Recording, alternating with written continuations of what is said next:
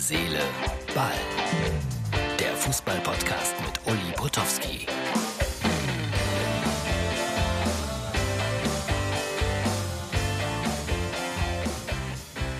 Uh, was für ein anstrengender Sonntag. Das war er wieder, der Jogginganzug Sonntag. Und das ist die Ausgabe von Herz, Seele, Ball für den Montag. Die Bundesliga so ein bisschen als Seifenoper. Warum? Werdet ihr gleich merken. Zunächst mal großen Respekt vor dem VfL Wolfsburg. Die haben 3-0 ein bisschen zu hoch gegen den SC Freiburg gewonnen, aber Wiechhorst, das äh, zweite Tor, das äh, war für mich absolute Spitzenklasse, wie er das mit dem Außenriss gemacht hat. Sensationell. Also Wolfsburg auf Platz 3 jetzt in der Bundesliga-Tabelle. Und äh, die haben Mittwoch ein Pokalspiel. Wird ganz, ganz schwer, denn sie müssen gegen den glorreichen FC Schalke 04 spielen und die haben sich zweimal unfassbar souverän gegen Regionalligisten durchgesetzt. Jetzt bitte kein Shitstorm wie bei meinem Kollegen. Ich hätte etwas des Despektierliches über Schalke gesagt. Nein, nein, nein. Es ist, wie es ist. Und äh, wir bleiben noch ein bisschen beim Thema.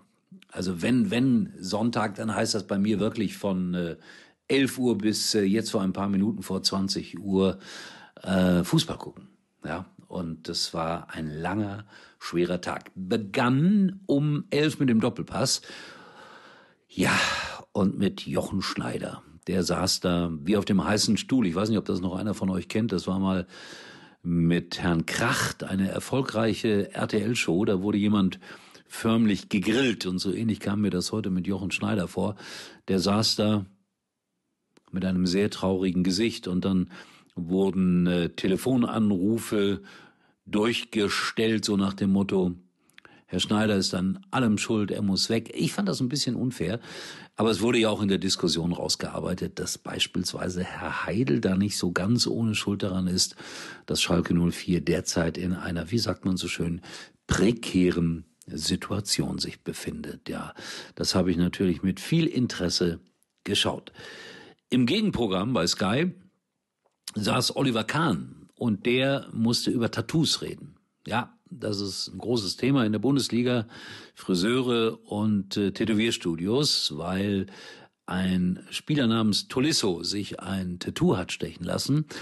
Allerdings hat er dabei Fußball geguckt und äh, hat auch noch ein Bild gemacht, das gepostet wurde und das verstößt natürlich, natürlich gegen alle Hygienevorschriften dieser Welt. Ich finde es immer schön, wenn Stefan Effenberg dann da sitzt und die jungen Leute verteidigt, oh, die können noch mal Fehler machen und so.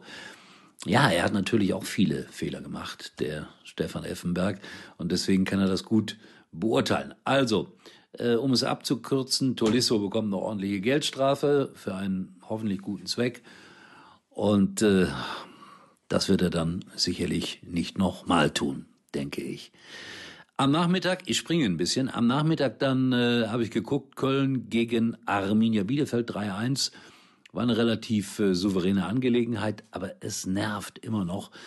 Da singen die Höhner die schönen kölschen Lieder und keiner wackelt mit dem Schal und keiner schwenkt ihn und keiner singt mit und es hallt in diesem großen Stadion einfach nur zurück. Also Fußball ohne Fans, Katastrophe. Hoffentlich erleben wir das noch in dieser Saison, dass vielleicht mal wieder 10 oder 15.000 zugelassen sind.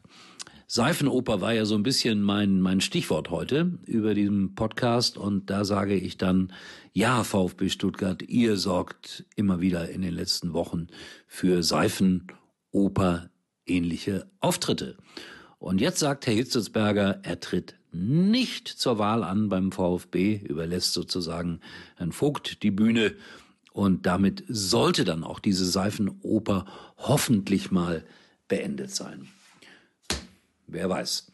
Dazu ein aktueller Programmhinweis. Am Dienstag wird in unserer XXL-Version Hansi Müller zu Gast sein, eine Fußballlegende, Europameister gewesen, Teilnehmer an einem WM-Endspiel, das Deutschland allerdings gegen Italien verloren hat.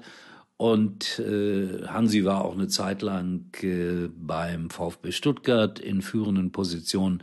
Also wir werden mit ihm natürlich auch über diese Dinge sprechen. Und er hatte zuletzt gespielt bei Swarovski oder Wacker Innsbruck, Tirol.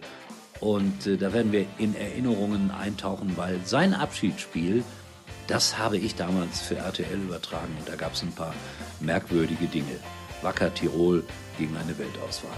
Sprechen wir dann am Dienstag drüber in der XXL-Version. In diesem Sinne, das war's. Ein wieder einmal unterhaltsames Fußballwochenende im Jogginganzug. Tschüss, Freunde, wir sehen uns. Uli war übrigens mal Nummer 1 in der Hitparade.